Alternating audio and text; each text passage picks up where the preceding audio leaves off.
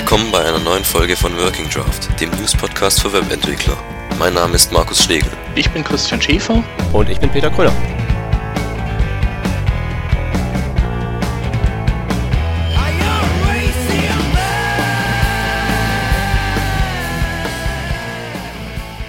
Ja, willkommen bei einer neuen Folge, und zwar der achten von Working Draft. Diesmal wieder mit mir dabei, dem Christian Schäfer, dann dem Peter Kröner und dem Markus Schlegel. Servus. Und ja, ähm, wir beginnen mit unserem zuletzt eingeführten Hausmeister-Team. Ja, und davon gibt es eigentlich gar nicht so viele, außer dass wir uns einfach nochmal für die Spenden, die doch recht zahlreichen, bedanken wollen. Und für die Flutter-Klicks und alles. Und wir kommen unserem Ziel, neuer Audio, neues Audio-Equipment anzuschaffen, immer näher. Und ich hoffe mal, dass es vielleicht irgendwie dann echt mal nicht mehr nach Mülltonne klingt. Das sind wir auf jeden Fall auf einem guten Weg. Aber ja. Da sind wir überzeugt von. Also sind auf einem guten Weg, ja. Genau. Vielen Dank. Und ja, nächste Sendung. Jetzt haben wir da erstmal Weihnachten und den ganzen Kram und Silvester und sowas. Ähm, dann haben wir entschieden, machen wir wahrscheinlich die nächste Sendung am 10.01. Oder nicht wahrscheinlich, machen wir einfach. Ja, Markus hatte Angst, dass er am 3.01. noch mit Kopfschmerzen im Bett liegt. Ja, genau. Und äh, das wollen wir ihm natürlich dann nicht zumuten. Ja, also am 10.01. wieder einen Kalendereintrag, da müsst ihr wieder, oder am 11.01. dann müsst ihr wieder hören. Und bis dahin, da gibt es dann eh keine so viele Themen, da wird lieber gegessen. Genau, macht lieber mal Pause, ihr Nerds. Ja. ja, dann aber jetzt haben wir nochmal eine Folge, wurde ja irgendwie gewünscht. Also vom Krankenbett und von äh, der allgemeinen Langeweile so kurz vor Weihnachten, da braucht man nochmal irgendwie Input, nerdischen. Und dann haben wir gedacht, ja, dann machen wir den halt. Ja. Und zwar gleich mal mit einem nerdigen Thema eingestiegen, Crankshaft. Da haben wir eigentlich letzte Woche schon, wollten wir drüber sprechen, aber da war der Chef nicht da. Der hat da was zu erzählen. Was ist denn Crankshaft? Hat sich ja schon mal. Das hört sich auf jeden Fall ziemlich crank an. Ja. Ähm, ich habe auch überlegt, ob der Name ähm, vielleicht von, von aus einem Blend aus den zwei Filmen Crank und Chef entstanden ist. Ähm, auf jeden Fall wieder ein äh, Google-Ding. Und zwar ist das ähm, wieder eine neue Inkarnation deren ähm, V8 ähm, JavaScript-Interpreters oder Compilers. Und ähm, das Erstaunliche dabei ist, die V8-Engine ist ja nicht gerade bekannt für ähm, Lahmarschigkeit. Ähm, ist ja mitunter vielleicht sogar die, die schnellste existierende Engine, vielleicht ähm, ähm, pari mit der, mit der von Opera. Und ähm, Google hat jetzt eben einen Weg gefunden, die nochmal um 30% im Durchschnitt zu beschleunigen. Und ähm, ja, das ist auf jeden Fall spektakulär, würde ich sagen. Und äh, die machen das, äh, indem die die Art und Weise, wie der Compiler arbeitet, umgestellt haben. Und ähm, diese, diese neue Compiler-Version, das ist eben Crankshaft. Und ähm, die machen das jetzt folgendermaßen, die gehen halt nicht hin und ähm, machen wie früher, dass sie den, den JavaScript-Code nehmen und den hochoptimiert kompilieren, sondern die gehen jetzt neuerdings hin und kompilieren den erstmal quick and dirty, ähm, hat aber den Vorteil, dass das JavaScript dann erstmal in einer erst kompilierten Fassung viel, viel schneller zur Verfügung steht als ähm, in so einer ähm, sehr weit optimierten ähm, Compiler-Fassung. Und dann haben die äh, Monitoring-Tools, die den Code zur Laufzeit eben beobachten und die dann ähm, live während der Ausführung eben Stellen ähm, lokalisieren, die, die performance-relevant sind. Und dann greifen sich nur diese Stellen raus und optimieren dann besonders stark auf diesen Stellen und lassen andere Stellen, die vielleicht gar nicht oft vorkommen, ähm, außen vor. Also die bleiben dann sozusagen quick and dirty kompiliert. Und ähm, ja, dann, äh, die haben auch so, ein, so, eine Logik drin, die im Prinzip so bestimmte, ja, bestimmte ähm, Dinge annimmt oder, oder prophezeit und auch schon sozusagen in diese Richtung hin optimiert. Also in der Hoffnung, dass, dass es dann so eintritt wie vorhergesehen. Und ähm, auch diese, das ist eine Art Überoptimierung, die wird auch beobachtet. Und ähm, wenn es dann äh, doch nicht so läuft wie gedacht, dann wird wieder, wird sozusagen wieder zurückgerudert und ein bisschen ähm, an der Compiler-Schraube zurückgedreht. Also ähm, ziemlich ausgefuchstes Teil. Und soll. was bringt das unterm Strich? Wie schnell Ja, geht's? 30 Prozent ähm, mehr Performance, glaube ich, waren es. Und ähm, vor allem, ähm, ja, bis es dann loslegt, da, da, vergeht halt auch viel weniger Zeit als vorher. Ähm, die haben ja auch ein paar Benchmarks ähm, äh, von Einzel, Einzel Rubriken des ähm, V8 Benchmarks abgedruckt oder, oder in, in ihrem Blog drin. Und ähm, da sieht man dann, dass es manchmal nicht viel bringt, aber auch nicht viel schadet und in manchen Fällen halt richtig viel. Also da ist es dann, geht es dann bis übers Doppelte an Geschwindigkeit hoch. Und in der Summe, also sozusagen im Durchschnitt sind es dann, ähm, glaube ich, 30 Prozent in dem, ja doch, genau, 30, nee, 30 Prozent weniger Code wird erzeugt, dadurch, dass eben nur die wichtigen Teile äh, sich vorgeknöpft werden und 12 Prozent ist, glaube ich, der Geschwindigkeitszuwachs. Irgendwie so. Aber insgesamt auf jeden Fall ähm, erstaunlich. 12% ist viel Holz, ja. Ja, also vor allem, wenn man eigentlich schon, ähm, wo, wenn man eigentlich denkt, dass die das schon ausgereizt haben. Da, gerade zu dem Thema, zum Thema Ausreizen, da scrollte an mir letztens auch was vorbei. Ich habe mal in meinem Blog vor ein paar Tagen ähm, einen Podcast verlinkt der im Prinzip aus Monologen von Brandon Ike besteht, dem JavaScript-Erfinder. Und der hat auch Crankshaft vor, ich glaube vorletzte Folge, mal aufgegriffen und ähm, mal so überlegt, wenn wir jetzt heutzutage dann noch, dann noch 12% rauskratzen können, was heißt das dann für die Zukunft? Und ähm, er schließt eben daraus aus diesen 12%, dass da noch eine gewaltige Reserve drin steckt. Das heißt, da werden noch ein paar mehr ähm, 12% Optimierungen kommen. Und wenn die alle durch sind, kommen so ein paar Optimierungen, wo es dann 5% schneller wird. Und so weiter und so weiter so dass wir dann am Ende irgendwann mal ähm, richtig verdammt schnell werden, weil noch verdammt viel Luft nach oben ist. Ja, plus die Maschinen werden ja dann, wachsen ja auch in der Geschwindigkeit immer mit. Also da hat man sozusagen äh, zwei Baustellen, die sozusagen in entgegengesetzte Richtung was oder dafür sorgen, dass, dass irgendwie äh, JavaScript immer schneller wird. Hm. Also er hat es verglichen mit der, mit der Entwicklung in Java, da wird ja auch noch fleißig immer optimiert, dass das schneller ausgeführt wird. Und da macht man halt heutzutage Fass schon auf, wenn man da irgendwie 1% irgendwo rausgekratzt hat in irgendeinem Edge-Case. Mhm. Und wenn man das mal vergleicht mit dem, was halt in JavaScript noch rausgeholt wird, da haben wir wahrscheinlich wirklich noch ähm, goldige Geschwindigkeitszeiten vor uns, die da noch kommen werden. Ja, und zumal man ja JavaScript immer noch nachsagt, dass es eigentlich ja relativ langsam ist, ne? auch in der kompilierten Fassung. Also das heißt, wenn da, wenn da noch mehr Brain Power drin steckt, dann, ähm, dann kann ja nur noch ähm, mehr passieren denke, man kann auf jeden Fall optimistisch sein. Ja. Jo. Also ähm, genau, ähm, wer das, äh, wer sich für Crankshaft interessiert, der kann sich das dann wieder ähm, in den Nightly Builds, glaube ich, runterladen, in den neuesten. Äh, genau, Canary Builds und im Bleeding Edge Repository. Verlinken wir aber noch. Und dann kommt als nächstes der Markus. Der hat nämlich was ausgegraben und das heißt Tree Safer. Und ich habe da überhaupt keine Ahnung von. Und es hat irgendwas mit Magazin-Publishing zu tun. Ja, also ausgegraben habe ich das bei FATS, also bei der Frankfurter Allgemeinen Zeitung in den Blogs. Ähm, das ist also Tree Saver, hört sich nach, äh, wir schaffen ein bisschen weniger Papier an und bauen ein bisschen mehr im Web an und das ist es auch irgendwie, soll so ein, also auf dem iPad gibt es schon so ein Teil, das heißt Flipboard, so ein Magazin-Darstellungs-App-Ding. Irgendwie. Mhm. Und, also ich habe ja kein iPad, das, da weiß ich das nicht so genau, aber dieses Tree Saver soll jetzt so was ähnliches machen wie das Flipboard, also quasi News, äh, so, so eine so ein Container für News bieten und die dann irgendwie so super darstellen, wie in so einem schönen Magazin, wie man es so von Print her kennt. Also gut konsumierbar, angeblich. Mhm.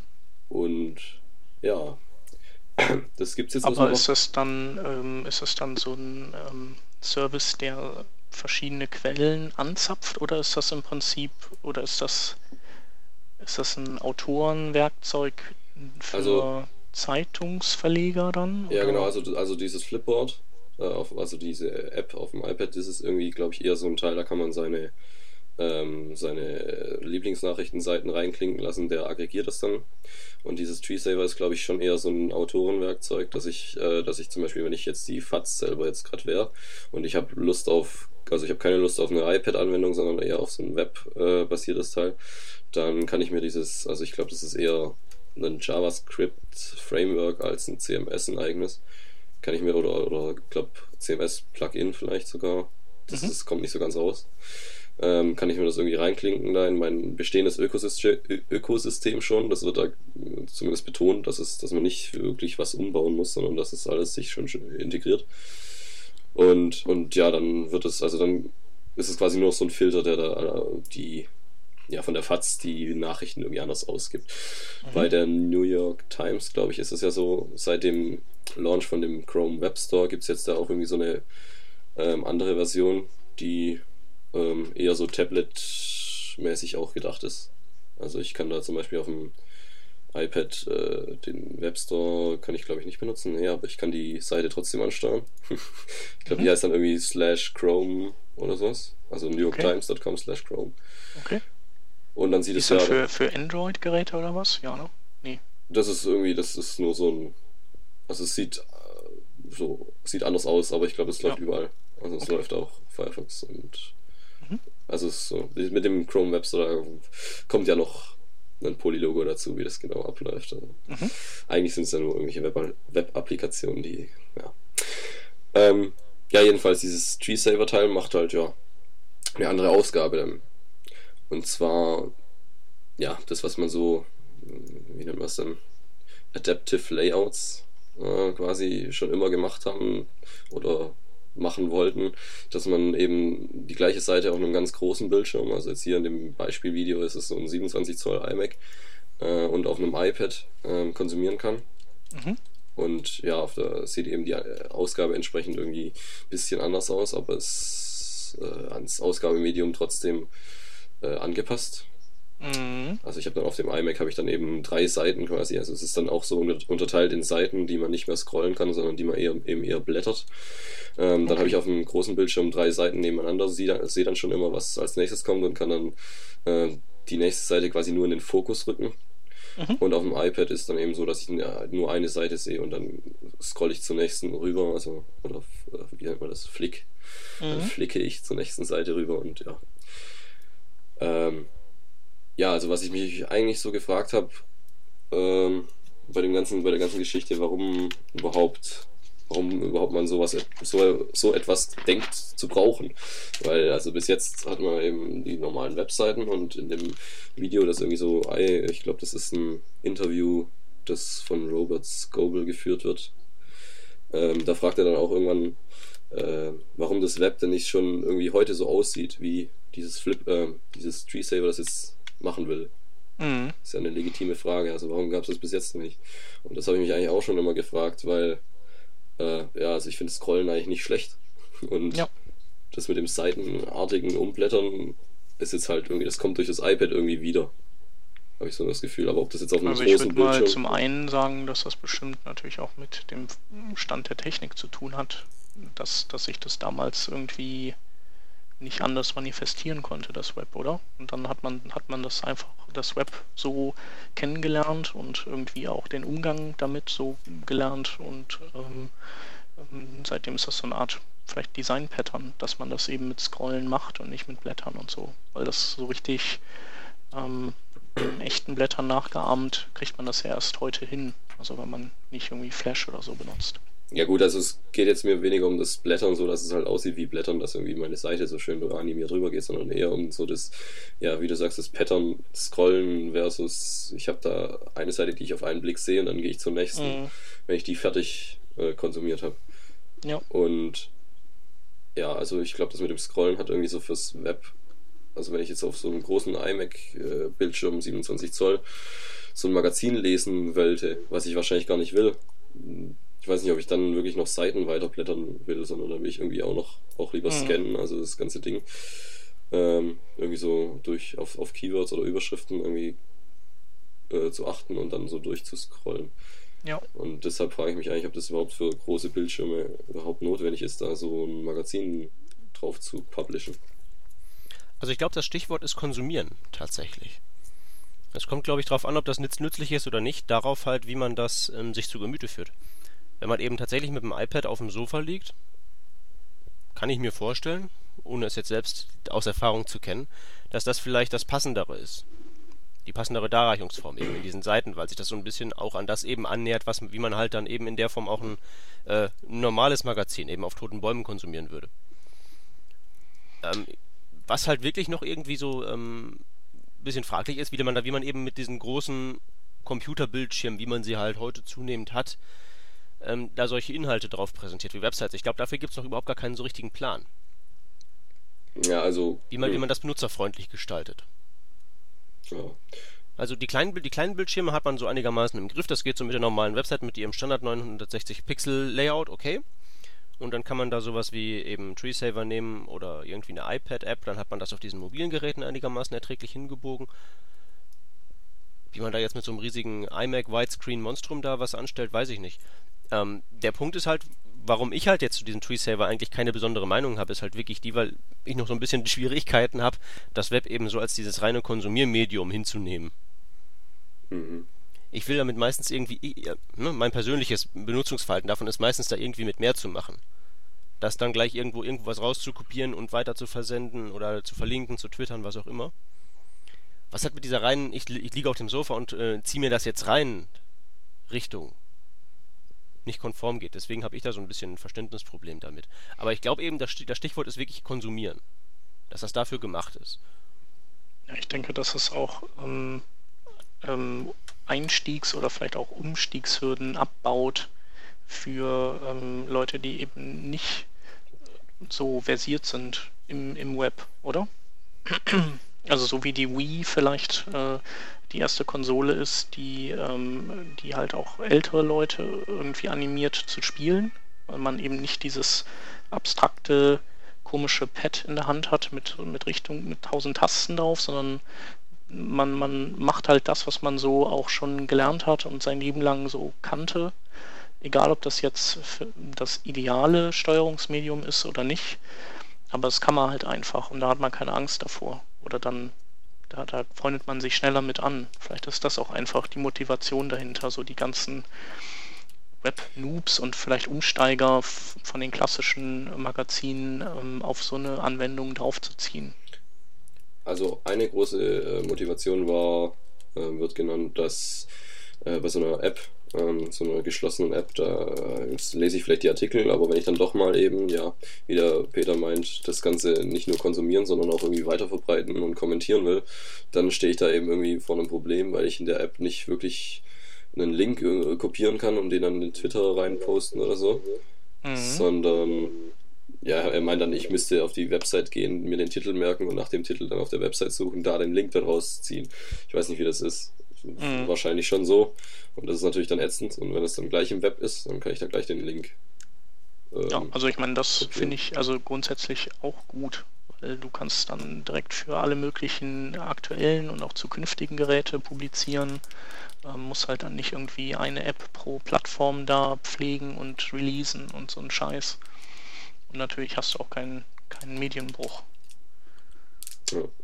Also ich habe mich jetzt da mal in den Newsletter äh, reingeklickt, wenn da was, wenn das Ding mal da ist, dann Ja, also wir bis auf das dazu. Video, was du da ausgegraben hast, das, das relativ lang ist auch, ähm, Ja, gibt's ja 35 nicht. Minuten Interview, ja. Genau, aber so Screenshots oder, oder irgendwie ein kleiner Text oder, ein- oder Nee, man sagen wir sieht- mal ein größ. Man sieht ja eigentlich nur das, was man da im Video auf dem Bildschirm sieht. Also man kann es Mhm. ein bisschen erkennen. Mhm. Ja. Ja, werden wir mal beobachten. Ja, genau. Also, wie gesagt, ich bin skeptisch, ob man überhaupt so. Also, ich glaube, es kommt eher auf die Inhalte an, die da dann das Ausgabemedium formen und nicht auf das Ausgabemedium, das dann irgendwie die Inhalte bestimmt. Mhm. Also, wenn ich, äh, ja, wenn ich einen äh, Zeitungsartikel lesen will, dann will ich den also ich, ich bin wirklich davon abgekommen, so Artikel ganz zu lesen, sondern ich äh, scanne da wirklich nur durch.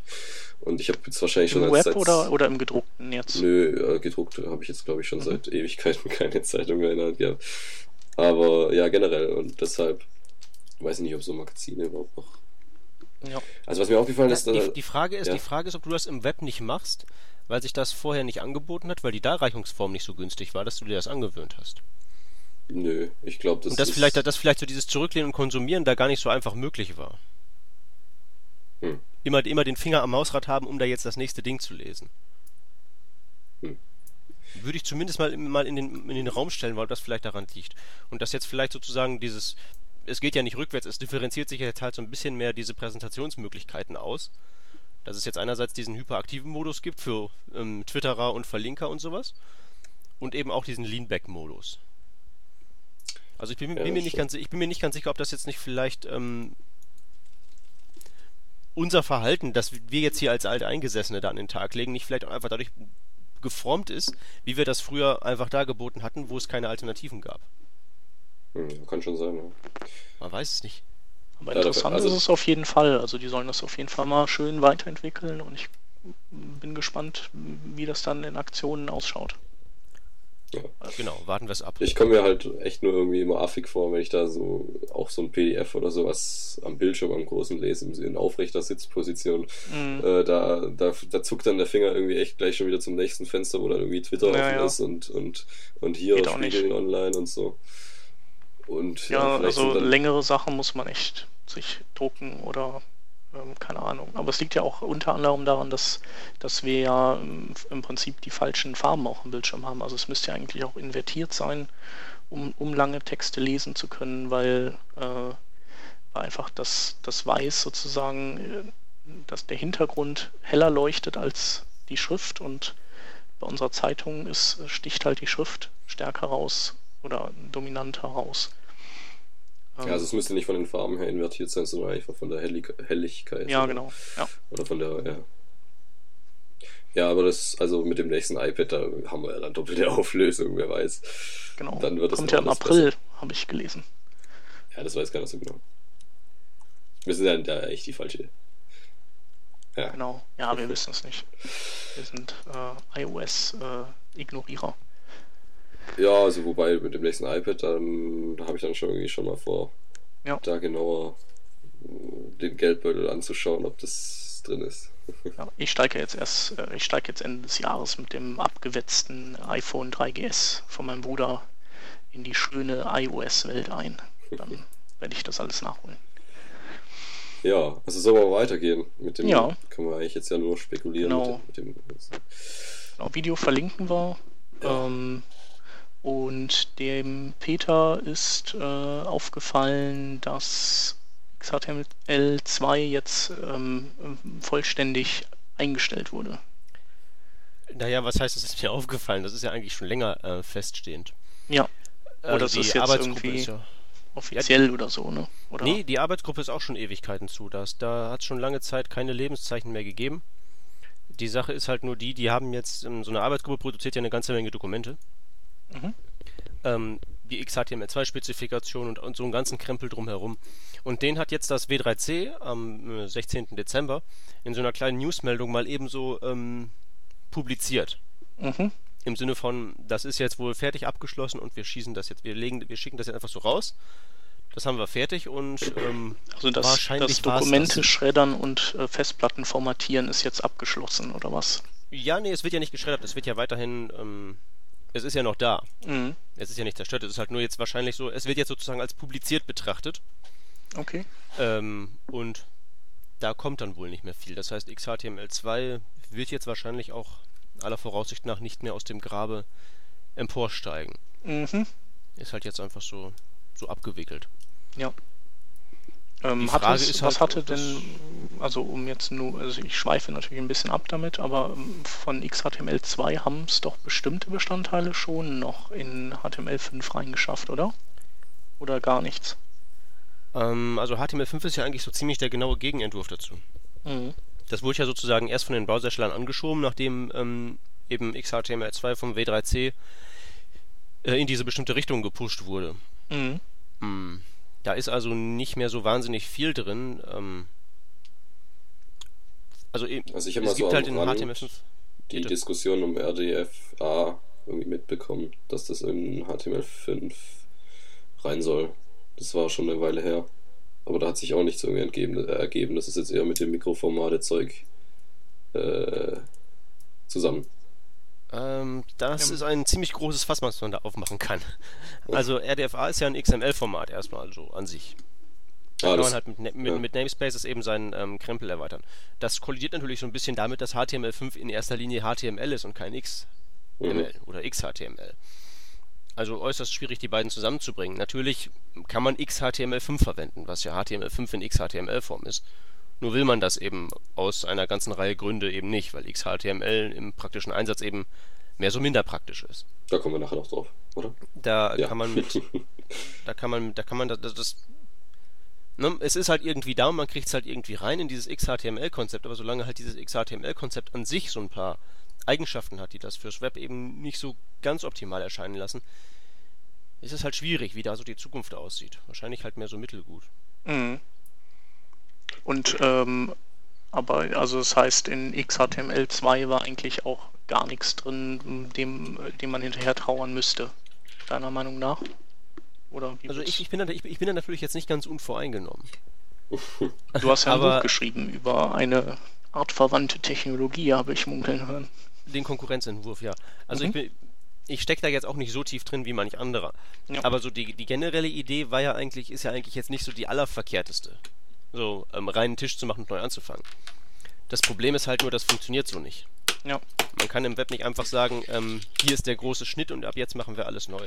Deswegen war das von Anfang an im Prinzip zum Scheitern verurteilt und HTML5, was eben diesen, diesen immer weiter fortmutierenden Ansatz verfolgt, ist dann ein bisschen erfolgversprechender. Mhm.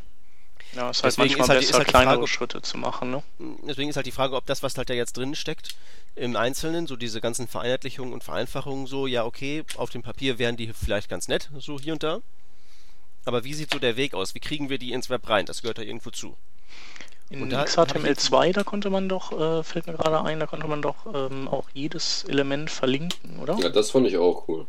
Warum gibt es das eigentlich nicht mehr in HTML5? Jetzt Also da fällt mir jetzt auch eigentlich gar kein richtiger Grund ein. Naja, es, gibt das in gewisser Form. Ähm, Ja, aber du kannst, du kannst ja ein A um alles Mögliche jetzt drumlegen, ne? Aber du kannst jetzt nicht ein Element mit einem href ausstatten. Nee, aber ähm, das Ding ist halt, das eine funktioniert eben vom Start weg.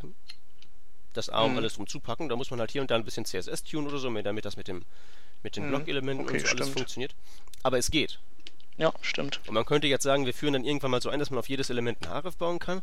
Aber dann hast du erstmal ja so, du hast ja überhaupt keinen Ansatzpunkt, wo das dann anfangen könnte zu funktionieren. Da Mhm. müsste dann irgendwann mal ein Browsersteller anfangen, das so zu implementieren und dann kannst du trotzdem 20 Jahre nicht verwenden, weil solange es dauert, bis halt der letzte Internet Explorer ausgestorben ist, der das nicht kann. Mhm. Ähm, das kann man sich so als allerfernstes Fernziel setzen, aber so ein, ein, ein wirklich realitätsnaher Ansatz, wo man jetzt sagt, in einer in einem absehbaren Zeitraum von jetzt sagen wir mal zwei Jahren können wir das dann flächendeckend einsetzen, sowas ist das ja nicht. Ja. Und vor allem müsste man ja auch überlegen, wo man das Target Blank dann unterbringt, ne? Sehr lustig. Das ist ja in Kleiner- HTML5 auch wieder erlaubt. Stimmt, ja. Ähm, ist ein kleiner Seiten, äh, Seitenschubser äh, mit dem Ellenbogen, weil der Peter einen Artikel darüber geschrieben hat, der meist kommentierte auf seinem, seinem Blog Der meistkommentierte der ganzen Welt wahrscheinlich. der ganzen Welt, ja.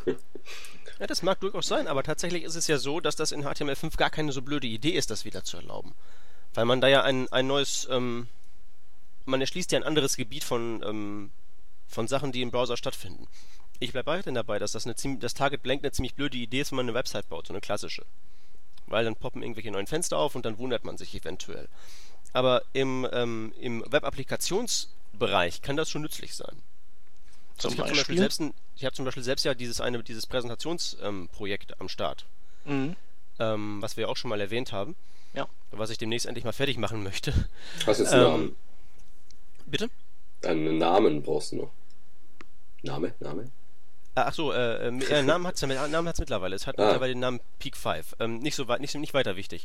Okay. Ähm, Ne, der Punkt ist ja wirklich Target, Target Blank. Also da habe ich nämlich sogar ähm, drinstehen, ähm, da habe ich das sogar auf Space-Element draufgesetzt. Das heißt, sämtliche Links, die man in dem Ding anklickt, gehen in einem neuen Fenster auf. Aber das ist ganz praktisch, weil es gibt ja da dieses Presenter-Feature. Und dazu brauche ich, damit das überhaupt prinzipiell irgendeinen Sinn ergibt, ein neues Fenster. Mhm. Weil ich den Presenter auf meinen Laptop schiebe und das, den, den, das Browserfenster mit, dem, mit der Präsentation selbst auf meinen großen Beamer. Ja, das Problem ist einfach, also ich meine, das. Aber warum ist das in HTML5 besser als im älteren HTMLs? Also in beiden, beiden Fassungen müsste man ja eigentlich sagen, äh, ungültige Fensternamen sollten einfach dann keinen kein Effekt haben und kein neues Fenster öffnen, oder? Äh, nee, nee, das, das, das, das, unterscheide ich jetzt nicht nach HTML-Version, das unterscheide ich jetzt nach Anwendungsbereich. Ach so. Anwendungsbereich Website, mhm. okay. Und Anwendungsbereich ähm, irgendeine Webapplikation, die prinzipbedingt auf mehreren Fenstern laufen muss. Mhm. In letzterem ist es nützlich, dann einen Mechanismus für zu haben, um neue Fenster aufzumachen. Im ersteren bin ich der Meinung, dass das halt eben nicht wirklich ähm, zu irgendwas gut ist. Ja. Und weil eben HTML5 darauf abzielt, Web-Applikationen zu bauen, die dann eventuell eben auch für Multifenster-Operationen ausgelegt sind, macht das da schon Sinn. Ja. Ich benutze es ja auch selbst. Nur auf eine normale Website kommt mir das nicht drauf, da bleibe ich bei. Mhm. Ähm, jetzt sind wir eigentlich vom, vom eigentlichen Thema abgekommen. Genau. Aber waren wir da auch schon fertig eigentlich. Also du das XHTML jetzt 2 jetzt halt irgendwie ja, ja. die letzten Dokumente veröffentlicht hat. Genau. Also sozusagen Schreddern 2.0 ist, ist hat stattgefunden. Oh. Ist schon nicht schlecht. So, und ja, hey, jetzt können wir sagen, die Zukunft gehört HTML5. Äh, auch wenn genau. wir da jetzt noch so die eine oder andere Baustelle haben. Äh, die größte Baustelle ist ja eigentlich dieses, ähm, das Videoelement, dieser ganze Codec-Zank, wo ich bis dato eigentlich immer davon überzeugt gewesen bin, dass, dass das einfach keine Lösung geben kann, weil die verschiedenen Browsersteller sich aus, aus tiefliegenden Gründen nicht einigen können. Aber da kam Microsoft jetzt letzte Woche mit was um die Ecke, das hätte ich so nicht erwartet. Christian, erzähl mal. Ähm, ja, Microsoft äh, betätigt sich ja jetzt immer mehr im äh, der Webentwickler-Community irgendwelche in Anführungszeichen Geschenke machen. Ähm, sei es, dass die irgendwie für Adobe-Produkte Plugins bauen, die irgendwas können, was dann natürlich der Internet Explorer 9 kann. Oder jetzt äh, ganz neu ist eine Erweiterung für den Firefox, ähm, die den Firefox in die Lage versetzt, ähm, H264 oder MPEG 4 AVC-Videos abzuspielen. Und ähm, das Ding funktioniert natürlich nur unter Windows. Das ist dann der, das ist der eine Pferdefuß. Ähm, der andere Pferdefuß ist, dass, ähm, dass das Ding so funktioniert, dass es im Prinzip ähm, Video Elemente oder Videotags, die es findet, die äh, auf H264 Videos verweisen, austauscht durch ähm, Windows Media Player Einbettungscode. Also äh, im Prinzip filtern die das HTML durch und ersetzen dann an den passenden Stellen ähm, das Videoelement. Insofern ist es halt nur ähm, halb so cool, wie es hätte sein können. Also A, cooler wäre gewesen, wenn es Cross-Plattform gewesen wäre und äh, B, cool wäre gewesen, wenn, wenn die irgendwie einen anderen Weg gefunden hätten, dem Firefox selbst und äh, ohne Plugin oder ohne externen Player das beizubringen. Ähm, also insofern ist es, ähm, klingt es erstmal ziemlich cool und dürfte auch äh, vielleicht für die Windows-User das ein oder andere Problem lösen, aber ähm, es ist halt nicht ganz der große Wurf. Also wie läuft es dann ab, wenn ich so ein H264 Video irgendwo eingebettet habe und mit dem Firefox da unter Windows drauf geht, dann bietet er mir dann gleich an, das, äh, die Erweiterung oder also eigentlich, ja, mm, das, das wäre ja eigentlich am hilfreichsten, so wie es bei Flash immer ist. Aber äh, ja, also es ist dann schon, oder? ja, es ist dann drin und ähm, er tauscht das dann sozusagen live also wenn ich, aus. Wenn ich, nee, ich meine, wenn ich das Plugin jetzt noch nicht habe.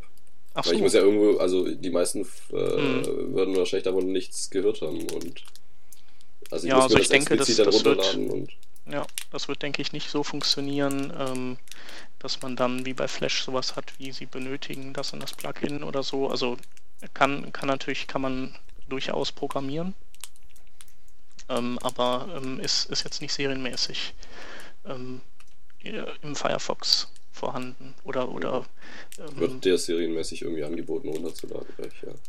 Ja. Ja, aber das, genau. ja, das, das wäre ja schon hilfreich eigentlich, aber das macht es nicht. Genau, aber es löst halt auch nicht, ähm, löst das Problem im Prinzip nicht ähm, auf befriedigende Art und Weise. Also ähm, schöner wäre, wenn jetzt Microsoft sagen würde, ähm, also letztendlich gibt es das ja auch nur für Windows aus dem Grund, weil in äh, Windows und auch nur für Windows 7, glaube ich, weil in Windows 7 hat man den, ähm, ist der H264-Codec eben mitgeliefert. Also der ist Bestandteil, so wie in, äh, in ähm, Windows XP der MPEG-2-Codec damals dabei war. Ähm, und da zahlen die eh schon Lizenzgebühren dafür und ähm, die ermöglichen dann dem Firefox sozusagen Zugang dazu.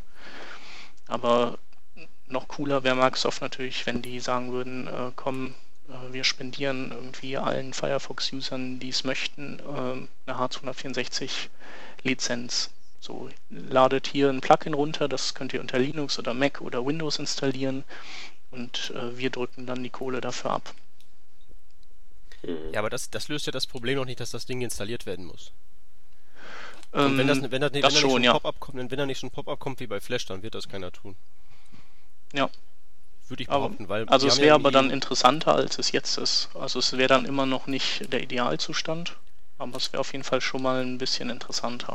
Naja, wir haben ja das, das so, so ähnlich. Ja. Der IE9 kann ja zum Beispiel WebM-Videos abspielen. Mhm. Wenn der Codec installiert ist. Und hey, den, den Codec gibt's cross-Plattform, super. Mhm. Aber trotzdem würde ich jetzt, sagen wir mal, bei meiner, äh, würde ich jetzt nicht unbedingt jedem über den Weg zutrauen, dass der jetzt einfach mal so standardmäßig diesen nerdigen Webcodec, ja. den er für nichts braucht, als er für, als für eines Tages möglicherweise irgendwelche Webvideos, ja. dass der vorrätig ist. Das wird, so funktioniert das nicht, glaube ja. ich.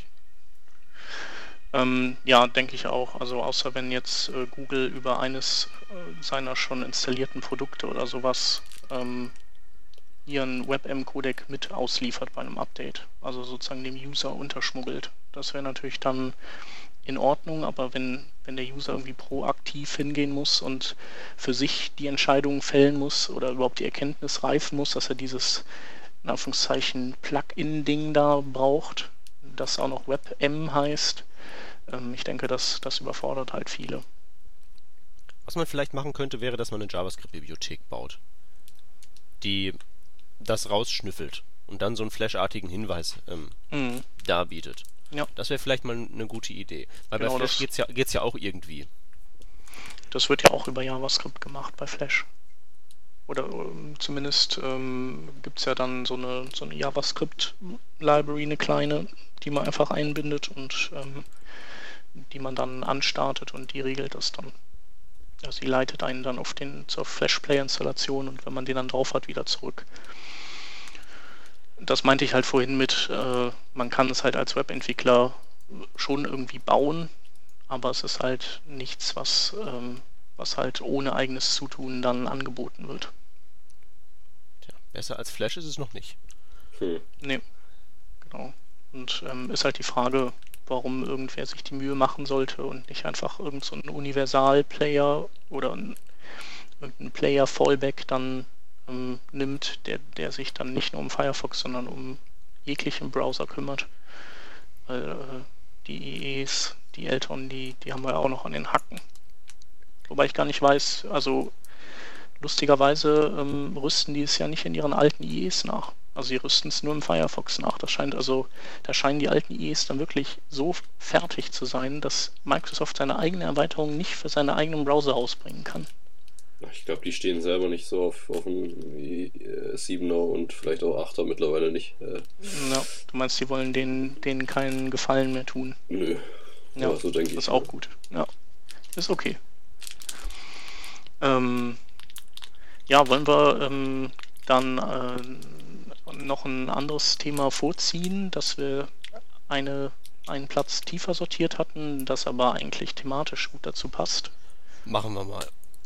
Und zwar ähm, geht es äh, darum, also das ist äh, heute über Twitter rund gegangen, ähm, eine, eine, Methode oder ein Weg, wie man den IEs, also den älteren IEs, ähm, oder de, die bekannt machen kann mit den neuen HTML5-Elementen, ohne dass, dass man dazu JavaScript braucht. Und ähm, ich weiß nicht, Peter, hast du es ja auch mal reingezogen? Ich habe es mir reingezogen, ich habe noch nicht ganz verstanden, wozu das gut sein soll. Erzähl mal grob, wie das funktioniert. Ja, also dieses Wozu ist das gut, das ist in der Tat eine Frage, die man jetzt stellen müsste, aber ähm, ich erkläre mal, wie es geht. Ähm, das Ganze nutzt aus, dass äh, XML ähm, erweitert werden kann und ähm, dass natürlich dann auch XHTML erweitert werden kann durch ähm, eigene Namespaces, also und damit auch eigene Elemente. Und ähm, der ähm, Typ, der das entwickelt hat, der ähm, macht einfach einen HTML5 Namespace oder, oder stöpselt einen HTML5 Namespace ähm, in seine XHTML-Datei hinein. Ähm, und ähm, dadurch kann er eben Elemente anlegen, die, äh, die diesen Namespace vorneweg haben und dann so einen Doppelpunkt. Also zum Beispiel ähm, eckige Klammer auf, HTML5 Doppelpunkt und dann Section, eckige Klammer zu. Und ähm, der, der unterschiedliche Effekt gegenüber, wenn man nur Section nimmt, ähm, ist, dass der Internet Explorer dann dieses Element nicht kaputt macht. Also normalerweise geht der Internet Explorer ja hin und ähm, ähm, zerstört ja so ähm, ihm unbekannte HTML-Elemente. Ähm, und, also der ähm, macht, sie, macht sie irgendwie auf und macht sie aber gleich wieder zu. Ja, ja, genau. Also wenn man jetzt ja. zum Beispiel ein öffnendes ähm, Section ähm, Tag hätte, dann, ähm, dann gehen alle anderen Browser hin und sagen, ich weiß jetzt nicht genau, wofür das gut ist, aber es ist halt ein öffnendes Tag und das lasse ich jetzt mal drin, pack da alles rein, was da reingehört und schließe es halt dann irgendwann wieder, wenn das schließende Tag von dem Element kommt. Ähm, und der Internet Explorer, der hält halt das öffnende Tag für ein eigenes Element, ähm, zu, dem, zu dem ihm dann irgendwie das schließende Tag fehlt. Also er guckt dann direkt äh, im Anschluss und findet dann kein, kein schließendes Tag und geht dann hin und schließt diese Section sofort wieder, sodass dann ähm, all das HTML, was eigentlich in diesem Section rein verschachtelt stehen müsste, dann ähm, auf gleicher Ebene dahinter kommt. Und ähm, wenn er dann das schließende Section findet, dann äh, hält er das nicht für ein schließendes Tag, sondern der hält das dann wieder für ein ganz eigenes neues Element, das eben mit einem Slash anfängt. Fragt sich auch nicht, ob das nicht ein bisschen komisch ist. Er nimmt das so als Gott gegeben hin und ähm, schließt dann auch dieses Element wieder, sodass man dann so ein Slash Slash Section Tag dahinter hat. Also alles ganz merkwürdig. Ähm, kennt der Peter sich auch gut mit aus. Und ähm, ja, sobald man XHTML oder XML Namespaces benutzt, ähm, lässt er halt seine Finger von unbekannten Elementen. Dann lässt er die stehen und lässt die ganz und stellt die nicht in Frage und fummelt da nicht dran rum. Und dann kann man eben auch ohne JavaScript ähm, solche Elemente erzeugen und stylen und eben alles tun, ähm, was man so mit Elementen macht ist halt nur insofern blöd, als ähm, dass man ähm, zum einen diesen Namespace immer da drin stehen hat. Also man hat immer dieses HTML5 Doppelpunkt dann im, im Tag drin. Ähm, das ist zum einen nicht so wünschenswert. Zum anderen muss man für alle Browser, die nicht der Internet Explorer sind, dann auch einen entsprechenden XML-Header oder einen XHTML-Header rausschicken damit das eben ähm, ein gültiges XML-Dokument ist. Und, und, für den IE darf man es aber wiederum nicht rausschicken, weil der ähm, kann damit gar nichts anfangen. Also alles ein bisschen anstrengend, ähm, ist mehr, denke ich, so eine ähm, Machbarkeitsgeschichte, Studie. Ähm, weiß aber nicht, ob das irgendwie ein würdiger Ersatz ist für die JavaScript-Lösung. Bei der die Frage, die Frage ist halt, was, was, was, bringt es einem? Was macht das hier? Ja, also ähm, der, der Entwickler hat das ja auch irgendwie ganz nett zusammengeschrieben, ähm, nennt aber als Szenario letztendlich nur irgendwelche Situationen, in denen ähm, ähm, Administratoren in großen Firmen deinem Browser vielleicht ähm, das JavaScript verbieten oder so. Ja, der, Vorteil, der Vorteil ist halt, dass man kein JavaScript mehr braucht, um um dem um eben Internet eine einigermaßen okay, okay Seite zu Gesicht zu bekommen. Wenn man JavaScript ähm, nicht hat und man benutzt die, man versucht diesen JavaScript-Trick, dann Genau. klar ist die Seite völlig im Eimer wegen der kaputten Tags. richtig. Genau. Okay, aber warum nimmt man dann nicht einfach einen Div und gibt dem die Klasse, was weiß ich, Section oder sowas? Oh, genau. Gute Frage. Ich weiß es nicht. Das wäre, Also- nämlich, das wäre nämlich die wesentlich einfachere Variante, wo, wo, wo man am, am Ende ja genau beim gleichen rauskommt. Mhm. Das Ding ist halt, diese genamespaceden Konstruktionen hier sind ja keine HTML5-Elemente. Das sind halt Sachen, die, das sind irgendwelche Elemente, die haben einen Namen, der so ähnlich ist wie der von den HTML5-Elementen. Ja, genau, also es wird halt in, invalide dann und ist eigentlich kein. Äh, Ist es so? Also, also, ja, so invalide wird's, wird's ja nicht. Also das geht, das ist, lässt sich schon validieren und so. Ähm, Frage ist, Also der, der Typ hat, hat gemeint, dass es invalide wird.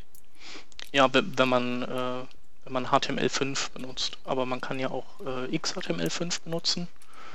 Ähm, und dann darf man eben namespacen und ähm, vorausgesetzt man hat halt diesen äh, XML-Header, dann äh, validiert es auch. Ähm, Aber die, die Frage ist, was gewinnt man?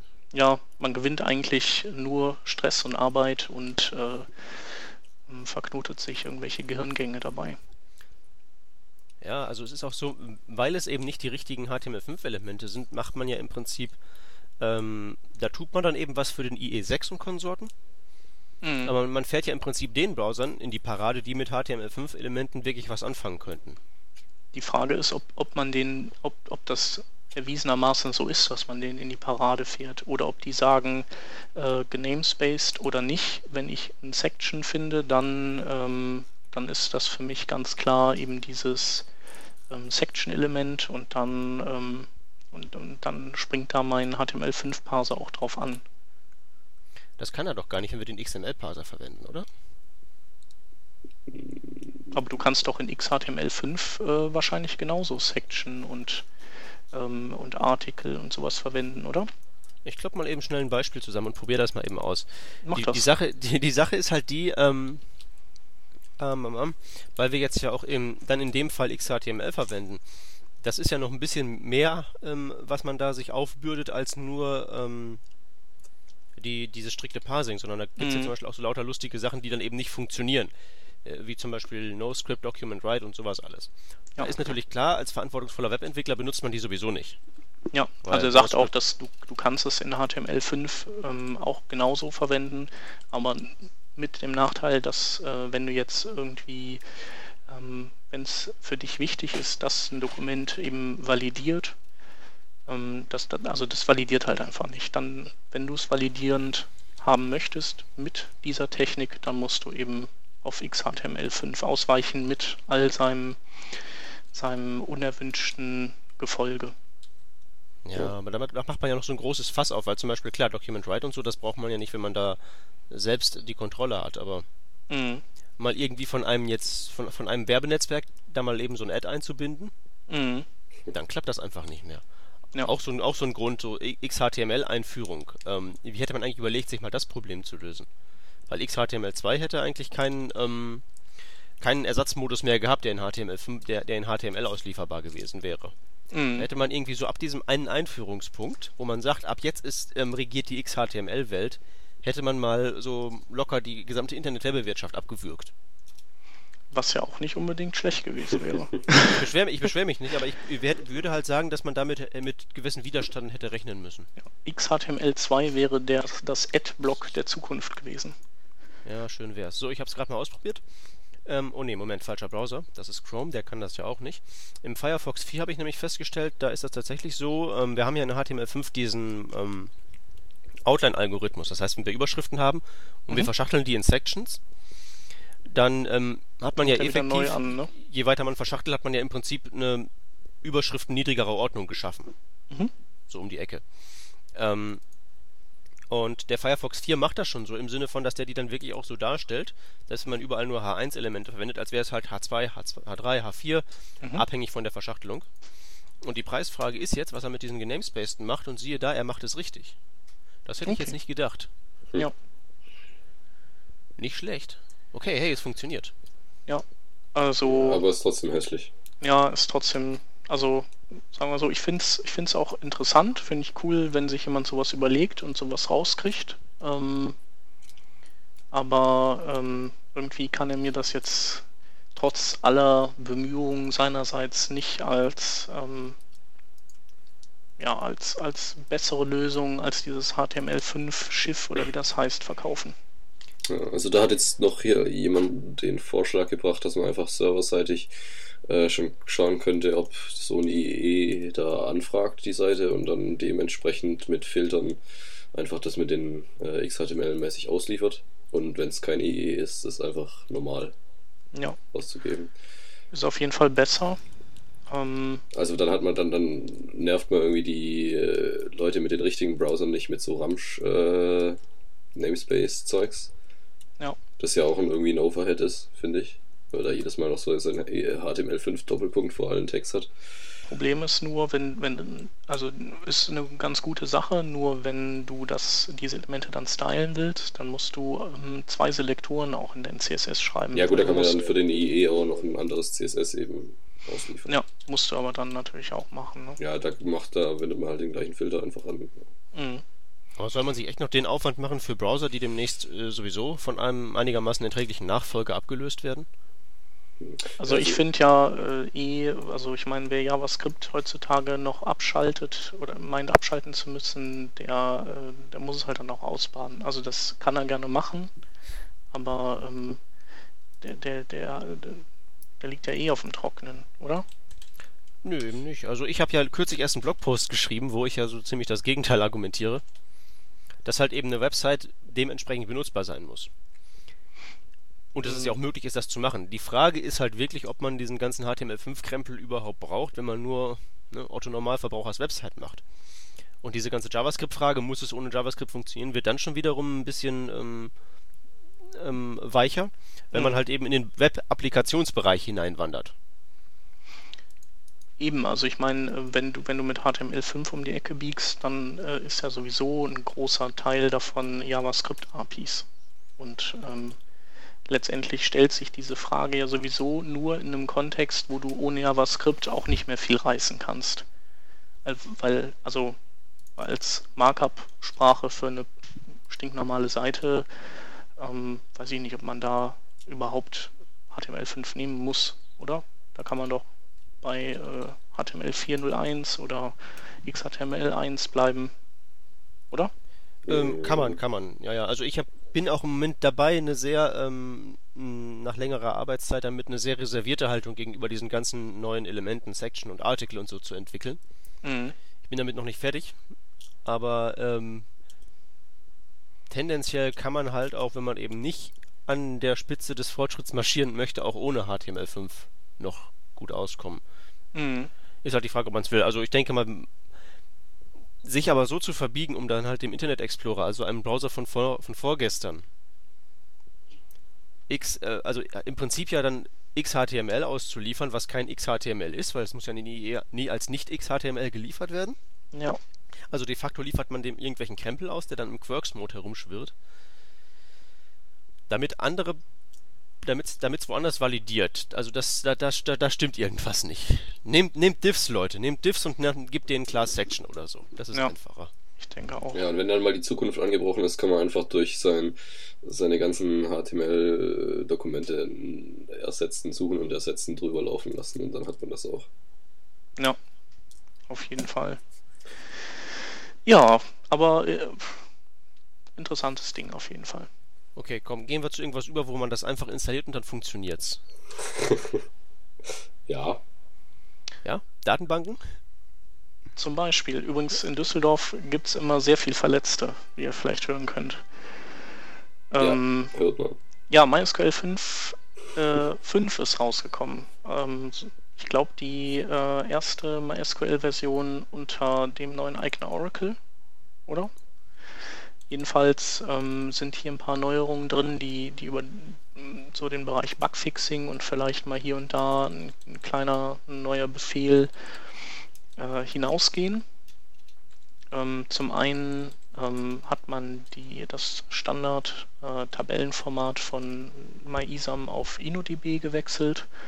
Ähm, das ist jetzt erstmal noch relativ unspektakulär. Ähm, das andere Ding ist aber, dass MySQL endlich für Multicore-CPUs optimiert ist. Also ähm, dass MySQL der Tatsache Rechnung trägt, dass ähm, nicht mehr weiter an äh, Taktschrauben äh, gedreht wird bei den Prozessoren, sondern dass die im Prinzip mehr oder minder in einem, Taktkorridor, in einem maximalen, den es jetzt schon seit ein paar Jahren gibt, verbleibt oder verbleiben und, und dass einfach nur die Anzahl Prozessorkerne ähm, zunimmt. Und MySQL 5 ist ja im Prinzip immer noch äh, so eine Single-Core-Anwendung, die, ähm, die überhaupt nicht profitiert hat davon oder so gut wie nicht profitieren konnte von vielen CPU-Kernen, also von den vier Kernern, die mittlerweile jeder in seiner Dattelkiste hat oder eben von den Servern mit acht oder zwölf Kernen. Und ähm, das hat sich halt jetzt geändert und ähm, jetzt kann MySQL auch wieder ähm, mit der gewachsenen Rechenleistung mitwachsen, mit skalieren. Gibt es da Benchmarks? Also, ähm, ja, Benchmarks habe ich jetzt keine gesehen bis okay. jetzt. Ähm, wo ich äh, Zahlen gelesen habe, ist, dass es noch ein, ähm, äh, ein, Durch, ein, ein Zuwachs im Durchsatz beim Schreiben auf Windows-Systemen gibt. Ähm, der bis zum 15-fachen ist. Also das ist schon sehr interessant, auch für mich als Windows-User natürlich, wenn ich hier lokal entwickle. Und ähm, dann ist auch neu hinzugekommen und, und auch das ist im Prinzip äh, eine Anpassung an, an moderne Technik, ähm, dass man ähm, die InnoDB ähm, Konfiguration anpassen kann für, äh, wenn man äh, Solid-State-Disks einsetzt. Also da kann man, glaube ich, ähm, so ein I.O.-Limit ähm, setzen bei InnoDB und wenn man eben eine SSD hat, dann kann man das, äh, kann man das deutlich höher setzen und, und dann auch Profit schlagen aus, aus den schnellen Flash-Datenträgern. Mhm. Äh, inwiefern ist eigentlich Oracle an diesen ganzen ähm, Neuerungen sozusagen ursächlich beteiligt? Haben die da irgendwas für getan oder ist es jetzt einfach nur so, dass die das mehr oder weniger durchgewunken haben? Mm, also ich äh, habe da keine Ahnung über die, die Hintergründe, aber da der Kauf durch oder die Übernahme von Oracle ja schon ein Weilchen zurückliegt, könnte ich mir vorstellen, dass das auch schon Dinge sind, die, äh, die sozusagen mit Oracle Know-how ähm, geflavored sind. Ähm, also, weil ich glaube, seit der 5.1er, das, das ist, ich weiß nicht, wann die rausgekommen ist, aber das ist ja schon auch wieder eine gute Zeit lang her. Und ähm, ich denke, dass da schon Oracle-Technik drin steckt. Ich habe ja immer bloß gelesen, ich stecke da ja in dieser ganzen Datenbankgeschichte weniger tief drin als manch anderer. Aber ich habe halt immer nur gelesen, dass auf den Linux-Seiten Linux da immer gerne auf den News-Seiten gerne breitgetreten wurde, dass da jetzt das böse Imperium, mhm. das äh, dass die arme Datenbankprinzessin entführt hat und jetzt da schreckliche Sachen mit dem Ding anstellt. Naja, ich, ähm, also ich weiß jetzt nicht, auch nicht genau, wo die das Problem sehen. Vielleicht einfach, dass es eben ähm, ja, so eine private Institution ist, die eigene Ziele verfolgt, die, die dann eventuell ähm, MySQL künstlich beschneidet oder keine Ahnung, irgendwas tut, um die Leute dann ähm, um Anreiz zu bieten, äh, dass man dann das kommerzielle äh, Oracle-Zeugs kauft, keine Ahnung. Wobei mit MySQL verdienen die ja auch Geld, also durch Support und, und was weiß ich was. Ähm, ja, das andere Ding ist ja dieses, ist ja die MariaDB, glaube ich. Also ähm, das ist doch, glaube ich, von dem MySQL oder einem der MySQL-Gründer, ähm, dessen MySQL-Datenbank-Klon. Also wer Wer das neue von Oracle nicht mag oder dem misstraut, der kann dann diese MariaDB benutzen. Das ist ein Fork, ne? Ich weiß nicht, ob es, ja, müsste eigentlich ein Fork sein. Aber ähm, ich glaube, die. Ja, ist einer. Habe ich. Die lässt es jetzt nicht ganz so krachen mit äh, technischen Neuerungen ähm, wie das MySQL 5.5. Ja, aber es ist schon mal gut, dass sowas als Backup da ist, falls Oracle jetzt irgendwie wirklich zum äh, bösen Imperium mutieren sollte und da jetzt irgendwie den Laden dicht macht oder die Entwicklung mhm. komplett einstellt oder so, ist doch schön, ja. dass dann vorgesorgt ist. Ja, wenn es dazu Fall. kommen sollte. Ja, also irgendein Grund wird ja diese ablehnende Bewegung haben, der ein bisschen triftiger ist, oder der, der eine gewisse kritische Masse an Usern betrifft. Und ähm, ich denke mal, dass es dann einfach auf zwei parallelen Wegen weitergeht. Das ja. muss ja nicht schlecht sein. Ja, okay, auf jeden hey. Fall freue ich mich auf meinen ersten Kundenserver mit MySQL 5.5. Na gut, ja, du bist ja sowieso der Geschwindigkeitsexperte. Nicht nur die Datenbanken sind schneller geworden, sondern auch das JavaScript. Ja. Nicht nur wegen der Optimierung in Chrome, sondern da haben wir noch ähm, sozusagen kleinseitige Aktivitäten von den äh, ganz großen Gurus. Erzähl mal. Genau, also wir haben ja ähm, vorletzte Sendung über das äh, Head.js gesprochen. Das fanden wir ja eigentlich ganz schön, weil äh, das ähm, von vielen Features unter anderem das Feature hatte, dass es äh, JavaScript-Dateien ähm, per Lazy Loading nicht seitenaufbauend blockierend nachlädt. Also die Seite blockiert quasi nicht, während das JavaScript nachgeladen wird. Ähm, allerdings ist das dieser Aspekt eben nur ein Aspekt, der bei JavaScript ähm, fürs Blockieren der Seiten ähm, sorgt. Ähm, der andere Aspekt ist, ist neben dem Laden der Dateien das Parsen der Dateien. Also sobald die Dateien geladen sind, werden die geparst, selbst wenn die vielleicht erstmal nicht, ähm, nicht viele Funktionen ähm, ausführen, werden die erstmal sozusagen durchgesehen vom Browser. Und allein dieses Parsen, das, das sorgt dann eben auch wieder für, für ein Blockieren des Interfaces, weil das Problem ist, dass die Browser eigentlich nur einen einzigen, so wie so einen wie so ein Fließband haben, auf dem die alle möglichen Arbeiten erledigen. Und äh, die hauptsächliche Arbeit ist eben das Rendern ähm, des User Interfaces, also der ganzen HTML-Elemente und so. Und ähm, was aber auf dieser ähm, auf diesem Fließband auch erledigt wird, sind eben solche JavaScript-Aufgaben wie äh, ich lade jetzt die und die Datei und dann wird erstmal Däumchen gedreht, bis sie da ist. Und dann äh, wird sich äh, die genau angeguckt. Und ähm, es gibt einen Begründer der, der Webseiten Performance äh, Initiative, das ist der Steve Soders, der früher mal bei Yahoo gearbeitet hat und jetzt bei Google arbeitet. Und äh, der hat ein Framework geschrieben, was sich eben aller Probleme annimmt, die man so mit JavaScript hat. Und eben nicht nur des, des Einzelproblems des Ladens und das ist äh, Control.js. So heißt das Framework. Das ist ganz frisch. Das, da hat er auch schon den ein oder anderen Bugfix jetzt ähm, für machen müssen, aber insgesamt ist es echt super interessant und da tut sich auch super viel. Und ähm, letztendlich ähm, funktioniert das so, dass es, ähm, dass man seine JavaScript-Dokumente oder Dateien ähm, alle in sein Dokument reinsetzt, aber zum Beispiel als Typ nicht Text JavaScript, sondern ähm, Text CJS definiert.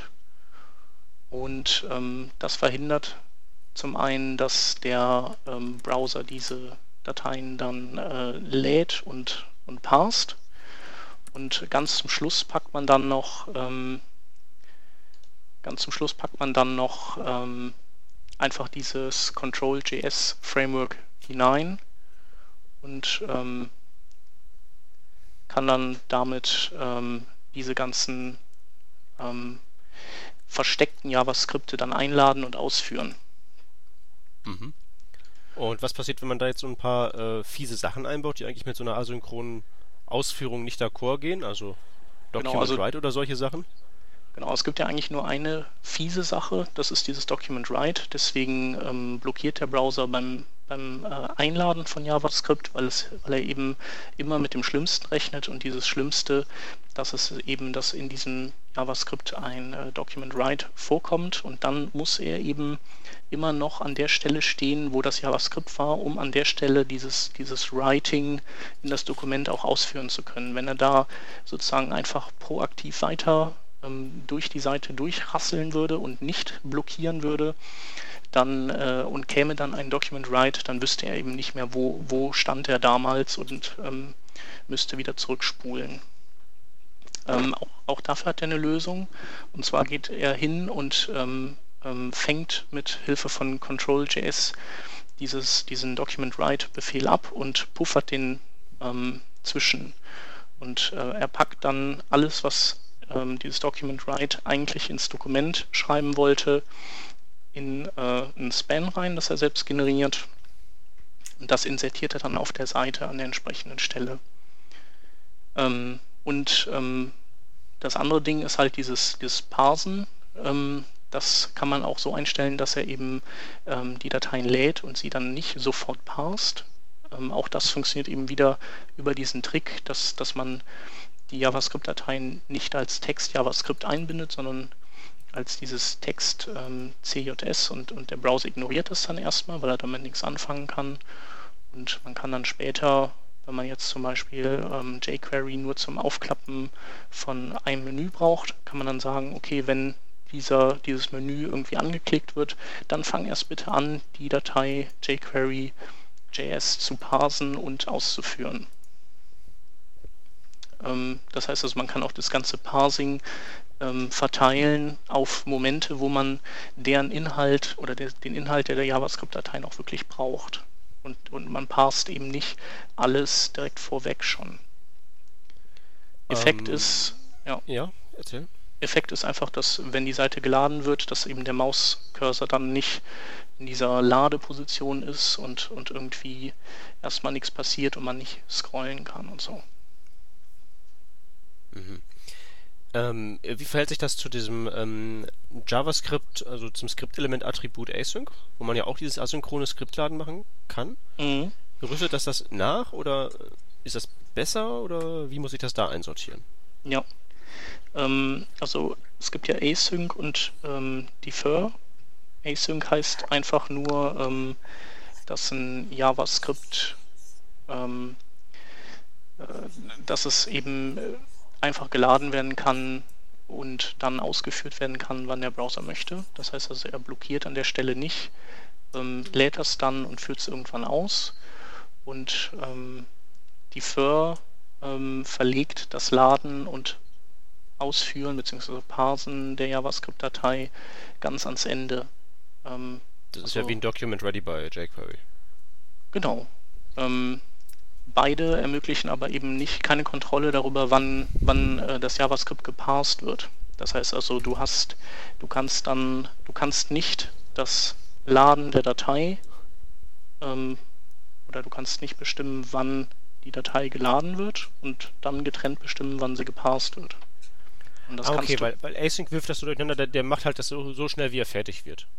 Genau, aber, aber Laden, also das Parsen kommt immer bei allen ähm, bisherigen Methoden unmittelbar nach dem Laden. Und, und, nur das kann man beeinflussen und das kann man verzögern oder das kann man, man kann das lazy loaden lassen irgendwann.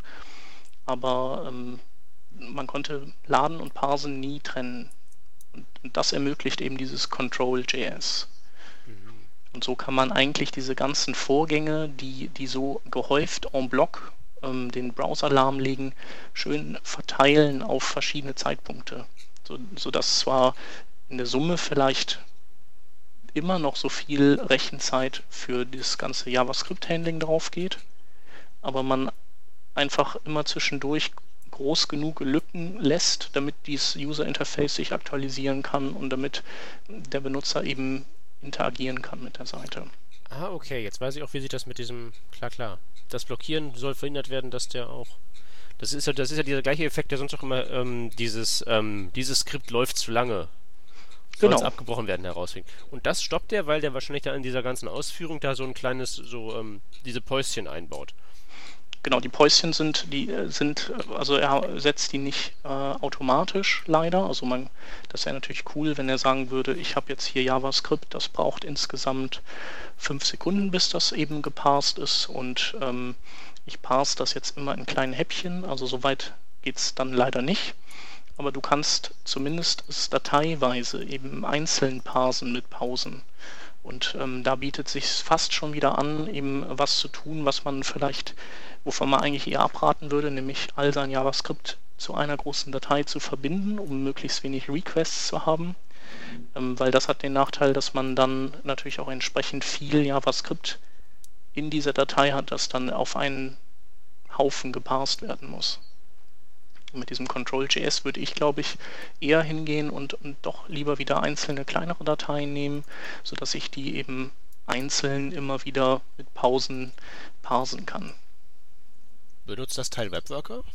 Das wäre ja auch mal ganz spannend. Nee, das tut's nicht. Das mhm. tut's, ähm, also soweit ich weiß, tut's das nicht. Also es sind alles. Webworkers, das sollten wir vielleicht mal kurz erklären, was das macht. Das macht im Prinzip, ähm, das verhindert eben, dass Skripts dieses, dieses Skript läuft zu lange, soll es abgebrochen werden, hervorrufen. Das verlagert die sozusagen aus diesem Browserstapel, der da immer abgearbeitet wird, raus. In eine eigene Welt, wo die nicht blockieren. Und genau, das also ja das ist dann nicht mehr dieses, dieses Fließband, dieses zentrale, sondern irgendein genau. Nebenfließband. Genau. Also das klingt jetzt doch mal sehr spannend. Ich werde mal jetzt mal eben kurz mir dieses das Projekt hier ein Checkout machen. Warum ist denn das auf Code Google.com und nicht auf GitHub? Gitti ich, ich weiß es auch nicht. Ich bin auch äh, ganz schwer enttäuscht. Könnte aber damit daran liegen, dass der Steve eben Google-Mitarbeiter ist. Ähm, also stimmt, das wird sein. Ähm, also die, dieses ähm, dieses Blockieren des Browsers, das ist halt so ist halt so ein kniffliges Thema, vielleicht auch nicht so knifflig, aber so, das ist, da muss man erstmal dahinter steigen ähm, und ähm, wo man einen ganz guten Einblick drin kriegt. Ähm, das sollten wir auf jeden Fall noch verlinken. Das ist ein Video von äh, der Frontiers-Konferenz von dem Niklas Sackers, ähm, dem äh, JavaScript Performance Guru Nerd bei Yahoo, der auch früher zusammengearbeitet hat mit dem Steve Sodos. Und der hat eben einen Vortrag gehalten, äh, dreiviertel Stunde lang oder Stunde oder so, der sich eben ausschließlich um, um diesen um dieses Fließband, um diese um diesen UI-Thread, wie der heißt, dreht und ähm, wie man den eben klug und wie man den ähm, weniger klug mit, mit Aufgaben, mit JavaScript ähm, ähm, zuballern kann. Und in dem Kontext von dem Video versteht man dann eben auch, was das Control.js ähm, besser macht als eben Head.js oder es gibt ja auch das Lab.js, ähm, die eben beide nur ähm, JavaScript-Dateien später laden können. Das ist schon faszinierend. Dieses Teil hat keine 500 Zeilen. Mhm. Ich habe es auch heute schon bei einem Kunden eingebaut. Und man ja, kann eben, man kann damit eben auch prima die ganzen äh, bescheuerten, bremsenden äh, Ads, die, äh, über deren Code man ja nicht so viel Einfluss hat, ähm, ähm, beschleunigen. Ja, genau, weil der das Document Write da, weil der damit keine Probleme hat. Genau, weil das ist ja, das ist ja irgendwie immer das Ding, dass diese ganzen scheiß Widgets und Ads und was es alles gibt, in der Regel, also nicht alle, aber so die meisten ähm, mit Document Write ähm, das HTML verpesten. Document Write ist so böse. Ja. Also ich kann nur mal empfehlen, in die HTML5-Spezifikationen reinzugucken. Ähm, da ist ja erstmals auch spezifiziert, wie so ein HTML-Parser zu arbeiten hat und was da für Verbiegungen gemacht werden. Mhm. Nur damit Document Write überhaupt funktionieren kann. Das ist schon echt bitter. Mhm. Das gehört eigentlich, eigentlich abgeschafft und verboten. Ja, auf jeden Fall. Übrigens, der äh, Niklas Sarkas hat auch ein Projekt, ähm, fällt mir gerade ein, dass, dass er bei dem Frontiers-Video auch kurz ähm, erwähnt, wo er, wo er eben so, ein, so eine Art ähm, in Stücke schneiden Funktion anbietet für ähm, so Schleifen oder sowas. Also wo er so ein, so ein Pausieren alle, also er empfiehlt zum Beispiel ähm, nach maximal 50 Millisekunden Ausführungszeit von JavaScript immer eine Pause einzulegen, damit das User Interface dann wieder irgendwie ähm, aktualisiert werden kann, damit der User nicht das Gefühl hat, dass, dass irgendwas blockiert. Und ähm, er hat da halt was, das er entweder über Webworkers auch laufen lässt oder er, er timet das dann eben für Browser, die noch keine Webworkers können. Und für Browser, die noch keine Webworkers können, gibt es ein Skript, was auch so einen Timer einrichtet. Okay. Was diese Webworkers nachrüstet. Also ähm, da kommt man jedenfalls auf die, immer auf den gleichen Nenner. Ja. Das Wichtige ist halt, es gibt, es gibt heutzutage keinen Grund mehr, dass man jemals wieder dieses, diese Meldung zu sehen bekommt, Skript läuft zu lange. Nee, an sich. Das, das, das ist irgendwie sowas wie, wie, wie, wie Frames ist das. Ja. Das gehört in eine andere Epoche. Jo, auf jeden Fall echt ähm, ein, eine kleine, kleine Überraschung, die er da äh, released hat. Und ein sehr schönes Weihnachtsgeschenk. Auf jeden Fall. Und ich denke mal, ähm, oder ich überlege auch, ob ich das äh, nicht demnächst irgendwann, wenn ich mal Zeit habe, äh, dann, dann im Booster vielleicht auch einbaue. Also in meiner Beschleunigungsbibliothek, dass man dann eben optional auch sagen kann, ähm, nö, mach mal nicht traditionell, mach mal mit Hilfe von Control.js. Wäre nicht schlecht. Ich habe auch gerade schon bei GitHub gesehen, da sind auch schon die ersten Dependency Manager, die das einbauen und so. Mhm. Da, äh, da dreht sich die, die Welt ab. auf jeden Fall schon weiter. Ja, das ist, kann man wohl sagen. Ja klar, ich meine, wenn, wenn der Guru und Begründer dieser ganzen Bewegung irgendwie mal was released, dann, ähm, dann sind da alle schwer geil drauf.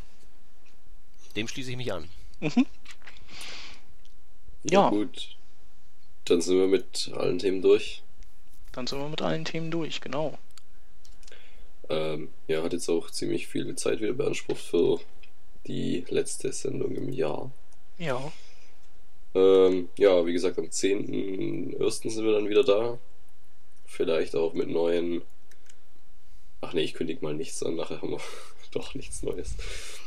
Und ja, bis dahin äh, schöne Feiertage und ja, was man so sonst noch wünscht. Genau, lasst euch reich beschenken, habt ein bisschen Freizeit, um eigene Projekte zu entwickeln oder auch nicht. Oder um Beine hochzulegen. Und, äh, Schneeballschlachten. Äh, und Schneeballschlachten zu praktizieren. Und, ja, zur ähm, Zeit eher Wasserschlacht. Aha, nee, hier ist noch ein bisschen was, Schnee. Ja, das, was hier vom Himmel kommt, ist schon eher so Aggregatzustand Wasser, glaube ich. Okay. ja, und wir schauen natürlich auch in, in eure Kommentare und versuchen die zu beantworten und ähm, freuen uns über jeden Kommentar. Und ähm, ja, hören uns und gegen Flatterklicks, werden wir, gegen Flatterklicks werden wir uns auch nicht wehren. Nein, das machen wir nicht. okay, ja, dann haben wir es und äh, tschüss bis zum 10. dann. Genau, bis zum 10.1. Tschüss.